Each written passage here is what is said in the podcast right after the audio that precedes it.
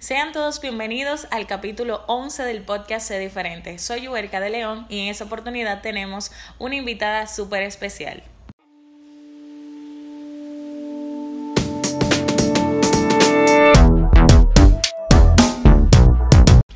El día de hoy tenemos una invitada especial, Yancelis Fernández, mejor conocida en Instagram como Infer. ¿Cómo te sientes, Yancelis, de estar aquí con nosotros?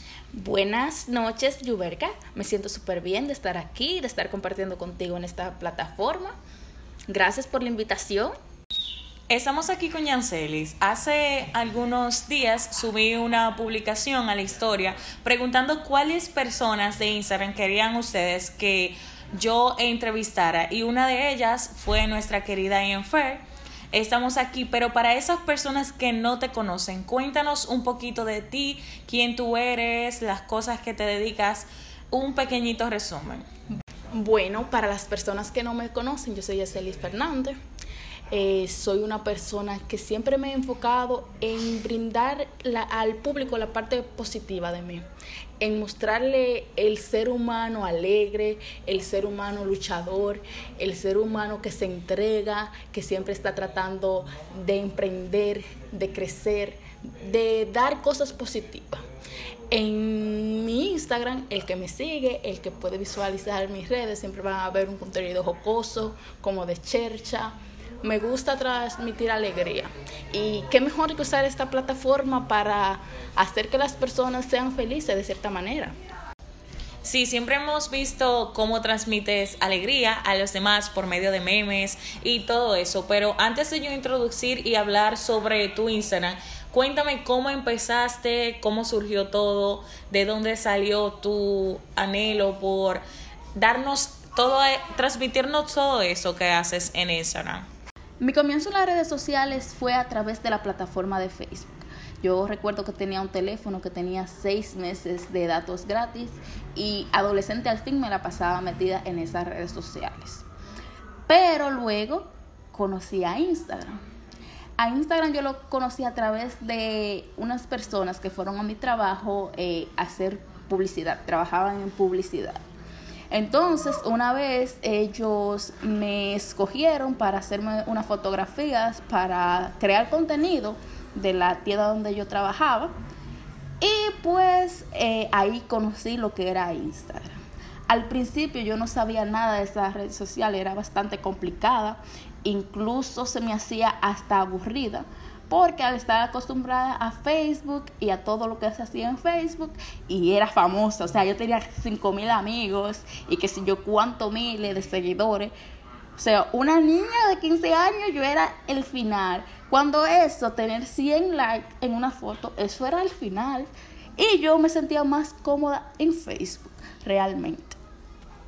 Según lo que nos dices, podríamos decir que a raíz de esa, ese reclutamiento que te hicieron para que tú hicieras de modelo, por así decirlo, para el lugar donde trabajas, donde trabajabas en ese tiempo, de ahí fue que surgió tu desempeño en el modelaje. Cuéntanos un poquito. Sí, a través de ese trabajo fue que conocí el mundo del modelaje, fue que me empezó a apasionar eso de las fotos, porque me di cuenta que yo era muy buena para eso de las fotos. O sea, como que no importaba eh, en la ocasión donde fuera, siempre me salían buenas fotos. Eh, me di cuenta que tenía esa aptitud para mover mi cuerpo, para usar mis facciones faciales. Me salía bien y a través de, ese, de esa oportunidad que tuve en ese trabajo, fue que me di cuenta y de ahí en adelante decidí estudiarlo como carrera. Excelente. Entonces, cuéntanos un poquito cómo hace un cambio entre ser madre y todo el desempeño como modelo, cómo ha cambiado, cuáles cosas no han cambiado. Cuenta. Bueno, de antemano está decirle que es algo muy, muy, muy, muy difícil. Difícil en el sentido porque tu vida te da un giro de 360 grados. O sea, ya tú no eres la misma muchacha que no tiene la responsabilidad, que nadie te está esperando, que puede tomar tu tiempo. Eh, o sea, ya solamente no es trabajo, estudio. También ahora tengo una personita que depende prácticamente de mí y que tengo que dedicarle tiempo y no solo tiempo, sino tiempo de calidad, porque ahí es donde nos confundimos. Es muy difícil llevar todas esas cosas. El trabajo te demanda, esta carrera es muy exigente, muy disciplinada, lo cual yo en eso he que he tenido más falla en la disciplina, porque se ve muy lindo en las redes sociales, se ve muy linda y qué linda foto, pero eso es algo creativo. Todos sabemos que la creatividad eh, no se da cuando tú decides, se da por momento. Yo no sé si a usted le ha pasado que usted un día amanece con el pelo reboteado. No importa la ropa que tú te pongas, no importa el maquillaje que tú te pongas, no importa el pernado, no te sale. Ese día no te sale. Simple y sencillamente. Esto no es tan fácil como decir, ah, sí, yo soy modelo, ay, sí, yo me tomo fotos, yo tengo buen cuerpo, yo tengo buen pelo, yo sonrío. Eso no es tan simple como tal. Eso es una carrera, por eso se estudia. Es algo súper complicado que requiere mucha disciplina, mucho tiempo y mucha consistencia. Lo de ser madre me cambió mucho. Ustedes saben que somos humanos, el cuerpo evoluciona, tenemos muchos cambios en el cuerpo. En mi caso no es tan notorio, pero no tengo la misma confianza, tengo que admitirlo, que antes. Ahora es un poquito más incómodo mostrarme a la cámara, entregarme como lo hacía antes. No lo descarto por completo, pero por el momento me he mantenido un poco alejada. Aunque yo y mi hijo somos modelos, el que me sigue en Instagram lo sabe, lo puede visualizar. Siempre estamos ahí posando para. Creo que eso se ha heredado. Claro, yo tengo un hijo modelo, él posa. Bueno, hablemos un poquito de los trabajos, cuántos trabajos has tenido, cuáles han sido tus experiencias y todo eso, porque al inicio dijiste que estás trabajando desde los 14 años. Entonces, cuéntanos un poquito al público. Bueno, yo he sido siempre una persona muy trabajadora, muy dedicada, muy en esto de los trabajos yo he sido muy disciplinada. Empecé a trabajar a los 14 años en una tienda de artículos deportivos, donde ahí fue que inicié a hacer esto del modelaje.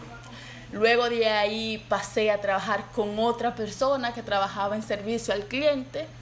Luego pasé al montaje y hacerle las redes sociales a un amigo. Y luego de ahí, ahora estoy trabajando en lo que es servicio odontológico. Pero siempre, siempre, siempre me he mantenido como eh, una, esa línea fija de lo que es las redes, de lo que es eh, el emprendimiento. Incluso tuve la oportunidad de tener una tienda virtual, se llama Fair Collection. En el momento está un poquito inhabilitada porque el trabajo, la carrera universitaria, mi hijo, me demanda mucho tiempo. Es, a tiempo completo. Exacto. Y con el asunto que estamos viviendo todo, que nos está afectando a todo, de en nuestro país como tal, que tenemos toque de queda, se me complica mucho el tiempo realmente. Y así no puedo ir a comprar las cosas y demás. Por eso está un poco paralizado un proyecto. Pero ese proyecto inició eh, yo recuerdo que recibía piezas, tenía piezas guardadas que no, que no utilizaba y quise como, ¿por qué no venderla a un bajo costo y así otra persona puede aprovechar esa prenda y a su vez yo puedo lucrarme de eso?